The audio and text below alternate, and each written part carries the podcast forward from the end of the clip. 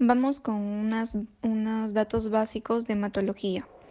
Bueno, este, con respecto a, embriología, en el primer trimestre el saco vitalino es el encargado de producir o de hacer lo de la médula ósea, ¿no? Toda la, la formación de, de, células sanguíneas. Primer trimestre saco, saco vitalino. Segundo trimestre toma lugar el hígado y el vaso y el tercer trimestre hasta la vida extrauterina, la médula ósea, ya este, la cual en los primeros años se da en la tibia y el fémur, y sobre todo en los niños, y ya en los adultos este, se produce las células sanguíneas en la médula ósea de vértebras, esternón y costillas. Pregunta, ¿cuál es el estímulo para que se comience a estimular la producción de eh, la producción de células eh, sanguíneas en la médula ósea, pues es la hipoxia tisular. La hipoxia tisular estimula la producción de eritropoyetina a nivel del riñón y la eritropoyetina estimula la secreción o la formación de este, nuevos, este, nuevas células sanguíneas. Bien, con respecto a los valores normales de, de hemoglobina,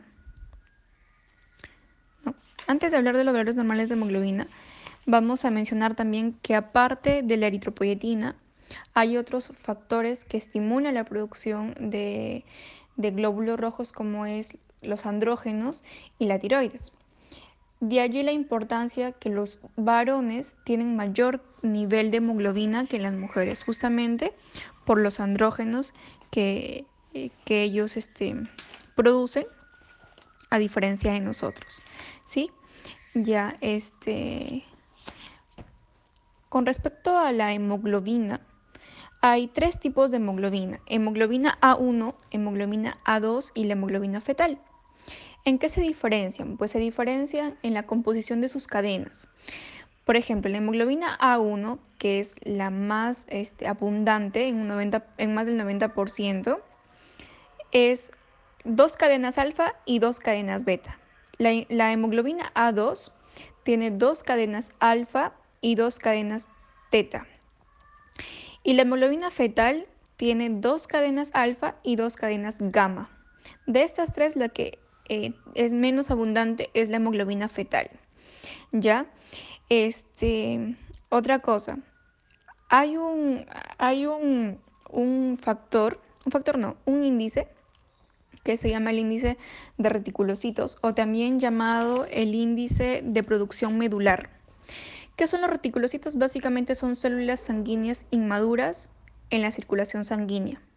Ya, esto es importante porque depende de la cantidad en porcentaje de los reticulocitos a nivel de sangre periférica, vamos nosotros a determinar si la médula ósea funciona o no funciona. ¿Ya? Y ahí vamos a hablar de anemias regenerativas o anemias arregenerativas. Bien, este, otros datos importantes con respecto a la, hemoglobina es la curva de disociación, ¿ya? La curva de disociación. Bueno, va a haber ciertos factores que van a llevar la curva hacia el lado derecho y ciertos otros factores que van a llevar la curva, la curva hacia el lado izquierdo, ¿ya? Por ejemplo, los, las causas que van a llevar la curva hacia el lado derecho, y eso se llama efecto Bohr, tenemos el, el, pH bajo, la difosfo, difosfoglicerato aumentado y la fiebre o aumento de temperatura. ¿Ya? ¿Y qué significa que la curva se, se, dirija hacia el lado derecho? Sucede que hay pérdida de afinidad por el oxígeno y por lo tanto el oxígeno se suelta con mucha mayor rapidez. Eso se llama el efecto Bohr. Cuando la curva se dirige hacia el lado izquierdo, se llama el efecto de Haldane. Y es todo lo contrario, ¿no? Si el efecto de Bohr era pH bajo, en el efecto de Haldane es pH alto. Si, el efecto Bohr es el, si el efecto Bohr es el aumento de la difosfoglicerato, el efecto Haldane es la disminución de este. Si el efecto Bohr es aumento de la temperatura, el efecto Haldane es disminución de la temperatura y la curva se dirige hacia la izquierda. ¿Qué quiere decir? Que hay mayor afinidad por el oxígeno y por lo tanto este, es difícil que se, que se libere el oxígeno, ¿no? Ya, este, ¿qué más? algunas otras básicas respecto a esto. Mm. Bueno, el tiempo de vida media de un, de un eritrocito es de 100 a 120 días en un adulto, de 100 a 120 días. Ya, esto es importante porque en anemias hemolíticas, que lo vamos a conversar en otro audio, este tiempo de vida va a estar disminuida. Otra característica de los eritrocitos es que tiene una forma bicóncava, ¿sí? Bicóncava. Y eso le da la característica de poder, pues, este, realizar bien su función. De allí que algunas anemias eh, congénitas, como la esferocitosis, que en lugar de ser bicóncava, la forma del eritrocito es una forma de esferocito, como su nombre lo dice, justamente por una alteración de, de este, proteínas del citoesqueleto, que más adelante lo vamos a, lo vamos a comentar. Eh, básicamente eso, de los del, básicas de, de hematología. Vamos con otros datos básicos de hemato. Bueno, hay algunas alteraciones en la fórmula del glóbulo rojo, por ejemplo, alteraciones con respecto a la forma se llama poiquilocitosis. Alteraciones con respecto al tamaño se llama anisocitosis. Poiquilocitosis forma, anisocitosis tamaño. ¿Ya? Y de allí que hay ciertas eh, características de los glóbulos rojos que nos van a orientar con respecto a la patología. Por ejemplo, si es que encontramos en lámina periférica eh, eh, glóbulos rojos en pila de monedas, sobremontados unos sobre otros, nos indica este, mieloma múltiple que el, glóbulo rojo sea como la forma de un esferocito nos indica esferocitosis. Eh, que sea este, en forma de, diana o dianocitos o células de target están presentes en talasemia. Dacriocitos o, glóbulos rojos en forma de lágrima presentes en mieloptisis. Depranocitos o glóbulos rojos en forma de os ya es anemia falciforme. Acantocitos están presentes en esplenectomía. Pacientes esplenectomizados tienen acantocitos a nivel de sangre periférica. Equinocitos, este, básicamente son este, glóbulos rojos rotos, ¿no? Se encuentra en falla renal. Esquistocitos se encuentran en el síndrome eh, hemolítico urémico, también en el síndrome de HELP. Y punteado basófilo en intoxicación por plomo. Ya, este, Em, ¿Qué más nos faltó decir? Eliptocitos también, glóbulos rojos en forma de, un este de un eliptocito, o sea, así como que un ovalado largo en eliptocitosis congénita. Bueno, este otra cosita más, vamos con, con los valores normales de este valores normales de, este, por ejemplo, el volumen corpuscular medio, valor normal del volumen corpuscular medio va de 80 a 100. De allí que si el volumen corpuscular medio es menor a 80, se va a llamar microcito, microcítico, y si es mayor a 100, macrocítico. ¿Ya? Este, y si está entre el rango de 80 a 100, se llama normocítico. Estos datos son importantes porque nos van a ayudar también a diferenciar las anemias, las anemias, este, por ejemplo, la anemia ferropénica que es microcítica e hipocrómica. Ya, este, a continuación vamos a hablar acerca de las anemias. Estos son datos importantes de anemias. Bueno, primero tenemos que conocer a partir de qué valores nosotros vamos a llamar anemias en los diferentes este, grupos etarios y eh, estados y este, si es hombre o mujer. Por ejemplo, si es mujer menor a 12 se categoriza como anemia. Varón menor a 13. Una gestante este, menor a 11 en el primer y tercer trimestre. En el segundo trimestre menor a 10. En niños menores de 12 años también menor a 11. Y recién nacido menor a 14 gramos por decilitro. ¿sí? Ahora, con respecto a las anemias, datito, la anemia más frecuente en el mundo es la anemia ferropénica, anemia por déficit de hierro, ¿ya? Entonces, este, vamos a, diferenciar, como habíamos mencionado en, audio anterior, a diferenciar según el volumen corpuscular medio los tipos de anemia o las causas de, de anemia. ¿ya? Si el volumen corpuscular medio es menor a 80, se va a llamar microcítica.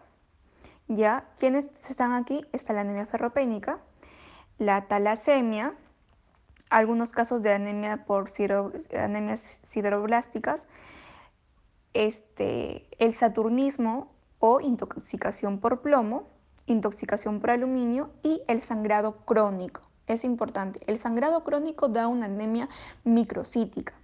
¿Por qué? Porque el sangrado agudo da una anemia normocítica, una anemia en donde el volumen corpuscular medio es de 80 a 100. ¿Qué otras causas de anemia normocítica tenemos? Anemia de enfermedades crónicas. Te habido un caso clínico, un paciente que te dice ¿no? que, que tiene una enfermedad crónica hace tantos años y que tiene valores de hemoglobina tanto, ¿no? Y que es normocítica además. Ok, anemia por enfermedades crónicas.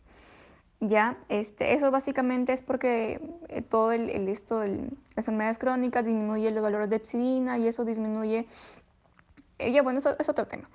Este, otro tipo de anemia normocítica son las hemolíticas, la aplasia medular, cuando el, daño está en la médula y no se producen las este, glóbulos rojos o se producen pocos, pero se producen bien, ¿no? Eh, con tamaño normal, normocítica. Pérdidas agudas de sangre, como mencionamos. La enfermedad renal crónica por la deficiencia de, la eritropoyetina, ¿ya? También aquí este, está como causa de anemia normocítica la anemia del prematuro. Ahora, tenemos el otro extremo, donde el volumen corpuscular medio es mayor a 100. Son llamadas anemias macrocíticas. Aquí tenemos, o lo vamos a dividir en dos grupos, aquellas que son megaloblásticas y las no megaloblásticas. En las megaloblásticas están esas anemias causadas por la deficiencia de vitamina B12 y deficiencia de vitamina B9. ¿Sí? Acuérdense que la vitamina B12 los, encontramos en las carnes, en las carnes de res, mientras que la vitamina B9 los encontramos en las verduras, ¿sí? en las verduras verdes, en el folato y todo eso.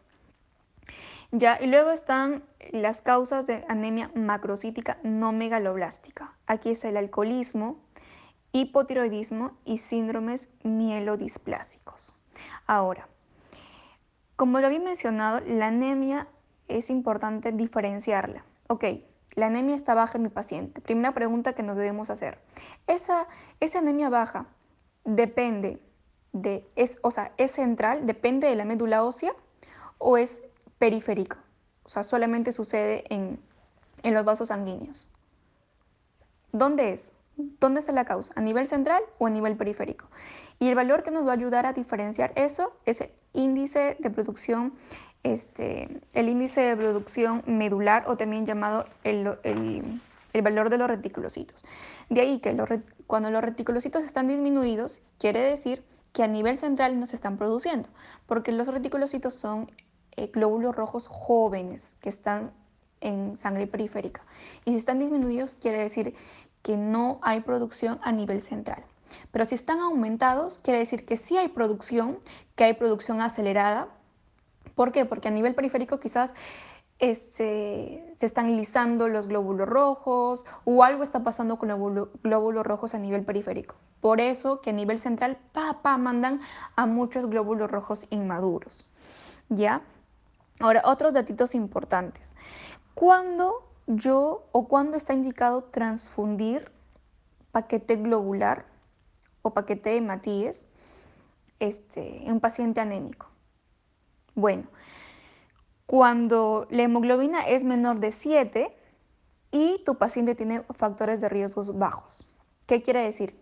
Que a mi paciente no es cardiópata, no ha tenido antecedente de, IMA, no ha tenido un, un antecedente de una ACV o no va a ser sometido a una cirugía mayor. Si mi paciente no tiene nada de eso, o sea, es un paciente de bajo riesgo y tiene hemoglobina menor a 7, indicación para transfundirlo. Pero si mi paciente es un paciente cardiópata, con antecedente de IMA, antecedente de ACV, que va a ser sometido a una cirugía mayor, tenemos que transfundirle cuando la hemoglobina es menor a 9. ¿sí? Tengan cuidado porque hay preguntas con respecto a eso. Ya, menor a 7 si es que tiene bajos, bajos factores de riesgo y menor a 9 si es que tiene factores de riesgo altos. Y recuerden, esto es otro datito, el volumen de transfusión en niños en, edad pediátrica es de 10 a 20 mililitros por kilo. De 10 a 20 mililitros por kilo. Y recuerden que un paquete globular aumenta un gramo de hemoglobina, un gramo de hemoglobina, ¿ya? Y un paquete globular eh, trae en volumen 350 mililitros.